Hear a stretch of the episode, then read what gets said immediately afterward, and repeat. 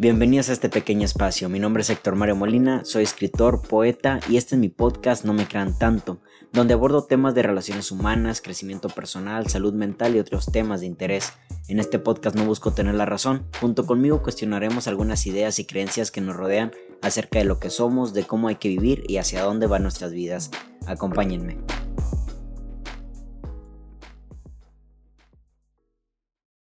Hola, ¿qué tal? Bienvenidos todos a su segundo episodio del viernes de estos pequeños episodios de No me crean tanto. Y vámonos con la segunda pregunta que he decidido hacer podcast, he decidido hacer de episodio porque se me hace muy interesante y que podamos comunicarlo con una idea súper sencilla, ¿no?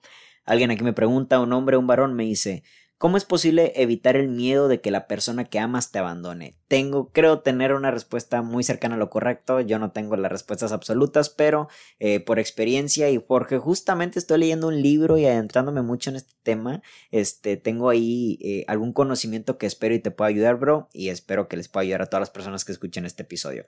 Estoy leyendo un libro que se llama Las cinco heridas que no te permiten ser tú mismo y justamente está ligado a varios podcasts que se llaman Las cinco heridas de la infancia. Prácticamente lo mismo, ¿no? Que habla de algunas heridas que nosotros generamos desde niños, desde que nacemos quizá, este, que, que proviene de nuestros progenitores y luego provienen del mundo e, exterior y que nada más son ideas que nosotros vamos captando para poder sobrevivir en el mundo, ¿no? No es que exista un miedo como tal que te gobierne, sino que es una idea simple y sencillamente que tú tienes sobre el mundo y que, y que tu cuerpo, tu cerebro lo toma para poder salir de una situación. Una de ellas, evidentemente, es el abandono, ¿no? Y yo particularmente he tocado mucho este tema con, con mi psicólogo porque me he dado cuenta que el abandono, en este caso, por el miedo a que si te sientas abandonado, eh, te, te llega a dar una dependencia ansiosa, que en este caso es algo que yo he experimentado en mis relaciones y que estoy trabajando, me estoy haciendo responsable. Un apego ansioso tiene que ver con esta persona que intenta hacer lo mayor posible que está en sus manos y a veces hasta las cosas que no puede controlar le, impregna desde, su propia energía, cosas que no están en sus manos que, hagan que la persona de enfrente se dé cuenta, no se dé cuenta que le quieres mucho, que le amas mucho y que justamente eso haga que no se vayan de ti. Irónicamente, en la mayoría de los casos, no en siempre, este tipo de actitudes hace que la gente decida alejarse, ¿no? Es que eres muy pegajoso, es que no más espacio, es que no más tiempo, ¿sabes? Porque justamente estás muy encima de la persona porque quieres demostrarle que tú eres una buena persona y que mereces seguir estando en tu vida.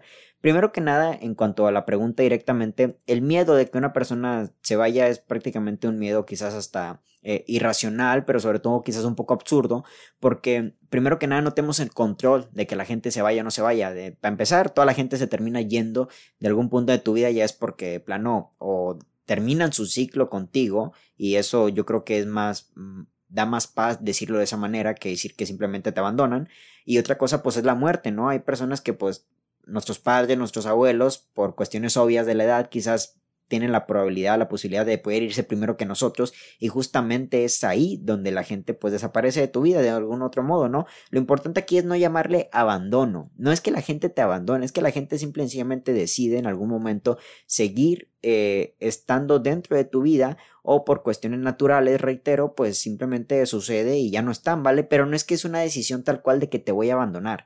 Entonces, primero que nada, el miedo no proviene en sí del abandono porque es nuestra idea de que nos están abandonando la que realmente nos tiene miedo, ¿no? O sea, una persona igual puede experimentar esto de que de que una persona que ama o quiere mucho se le vaya de su vida y aún así no sentir que fue abandonado, que fue abandonada. ¿Por qué sentimos abandono? ¿Qué en sí compete un abandono? Un abandono compete en que tal cual se está en un punto fijo con alguna persona y en un momento dado u otro no se avisa, se larga otra, esta otra persona que se quiere, que se ama, se larga, no da explicaciones de nada, desaparece por completo y te deja en un sitio. Lo importante del abandono es no quedarnos en ese sitio cuando ocurre la despedida y entender que justamente ahí tenemos el poder de nosotros decirle a, nuestra mente no, no, no nos abandonaron, simplemente esta persona decidió no irse.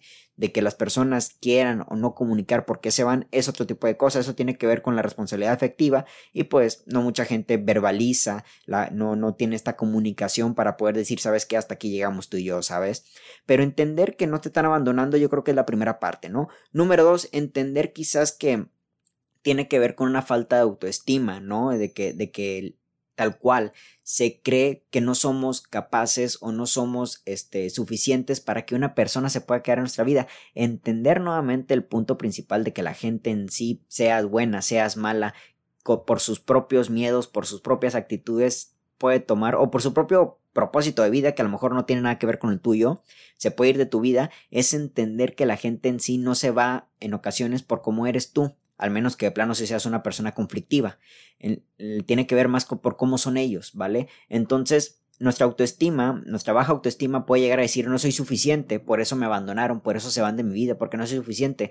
Y en ocasiones el apego ansioso, que yo lo llego a experimentar, entregas tanto y como entregas tanto y ni aún así es posible que esta persona se quede en tu vida, es como que bueno, ni mi mejor versión ni la parte más chingona de mí hizo que esa persona se quedara.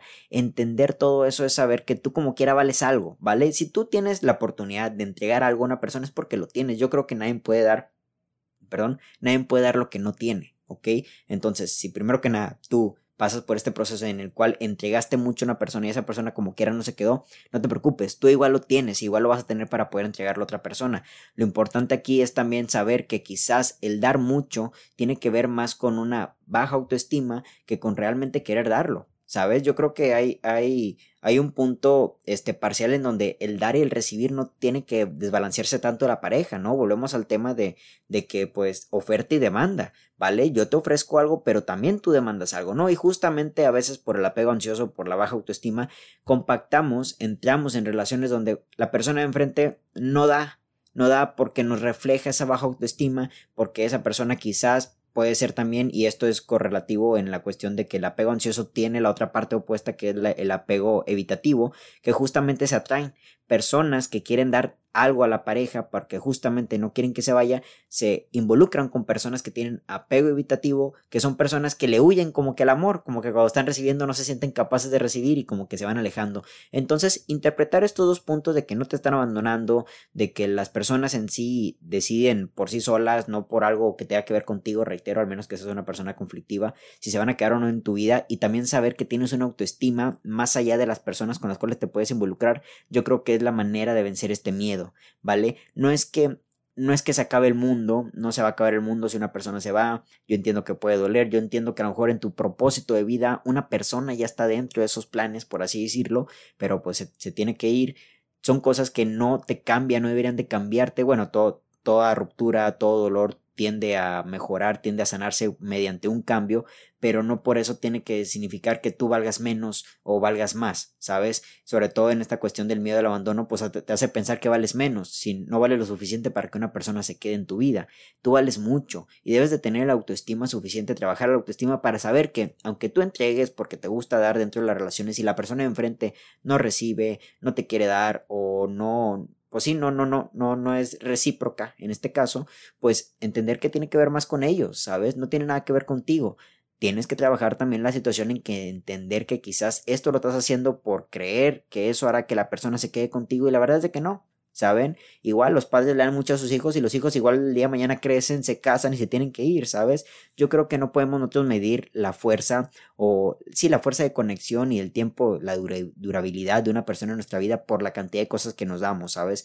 Yo creo que hay muchas relaciones que quizás en la cual ha habido periodos de vacíos extremos que ya no se están dando nada y siguen juntos y había otro tipo de relaciones, quizás pocas, en las cuales durante poco tiempo se dieron mucho, pero por algún otro caso pues ya no están con ya no están juntos, ¿sabes? Pero no tienen nada que ver con el uno con el otro, cada quien toma sus propias decisiones, no tiene nada que ver contigo. Entonces el miedo del abandono hay que cambiar la palabra, ¿sabes? No te están abandonando, simple y sencillamente te están abandonando si tú no te mueves de sitio, ¿sabes? Y yo creo que toda ruptura te hace mover de sitio, ¿no? Y el miedo en sí también a veces tiene que ver por creer que nosotros no somos capaces, no, no somos merecedores de esa persona o no somos, pues sí, no tenemos un baja autoestima que nos hace creer que todas las personas que se acercan a nosotros se terminan yendo, ¿sabes? Muchas personas entran y salen de tu vida y a lo mejor no te das cuenta por enfocarte nada más en aquellas personas que quieres, que amas y yo entiendo que pues justamente ahí debería estar nuestra atención en la gente que queremos, pero pues ni siquiera eso significa que en sí la gente tenga, ¿cómo se llama? Tiene un, tiene que cumplir, ¿sabes? Unas expectativas tuyas, de cuánto tiempo, ¿vale? O de cuánto tiempo y de qué forma voy a, voy a permanecer en tu vida. Las, las personas actúan de, de, con respecto a sus propios patrones de vida, ¿no? Y con, con sus propias creencias e ideas y quizás hasta sus propios miedos, pero no te compete a ti. Y tener la autoestima alta, saber quién eres, saber lo que vales, saber que eres algo más que las personas con las cuales te has involucrado y que a su vez también nos formamos por parte de las personas que con las cuales nos hemos involucrado, es saber que somos personas independientes, que somos personas que también merecemos un momento y un aplauso de nosotros mismos y saber que no hay mejor compañía que la soledad, ¿sabes? Y después de ahí nos vamos involucrando con otras personas, con nuestras parejas, amigos, familia y vamos mejorando nuestras relaciones humanas pero no, no, no está en nuestras manos en la mayoría de las veces, ¿sabes? Reitero, tú puedes ser una hija de la chingada, un hijo de la chingada y una de enfrente, seguir estando contigo, o puedes dar lo mejor de ti, tu mejor versión, y eso no significa que, el tiempo, que la gente se quede. Y a su vez, puedes estar durante mucho tiempo en una relación donde de plano ya no sea nada y estar más tiempo juntos, y puedes también, aunque pocas veces reitero pasa, en donde relaciones durante muy poco tiempo sean mucho y pues ni, ni así se quedan no está en tus manos, no tengas ese miedo, disfruta el presente, disfruta la relación, porque sí, efectivamente todo cambia, todo se transforma, pero no significa que todo se acaba. Tú decides hasta qué punto de vida ciertas cosas cierran su ciclo. Yo creo que es más sano decir que estás en medio de un ciclo que estás en medio de algo que pues inicia y que no quieres que acabe. El ciclo me habla de transformación y hay muchas relaciones que no terminan en sí, simplemente se transforman en otro punto que esa transformación puede llevar al matrimonio, que esa transformación puede llevar a que vivir juntos, o esa transformación puede llevar a una amistad, o esa transformación puede llevar a ser unos simples desconocidos, quizás el tiempo dará la, la respuesta, ¿sabes? Pero disfruta tus relaciones, disfruta las personas con las que amas, disfruta las relaciones con las cuales te estás involucrando, porque sí, efectivamente puede que el día, el día de mañana ya no estén, y si el día de mañana siguen estando, qué bendición. Adelante, ama mucho.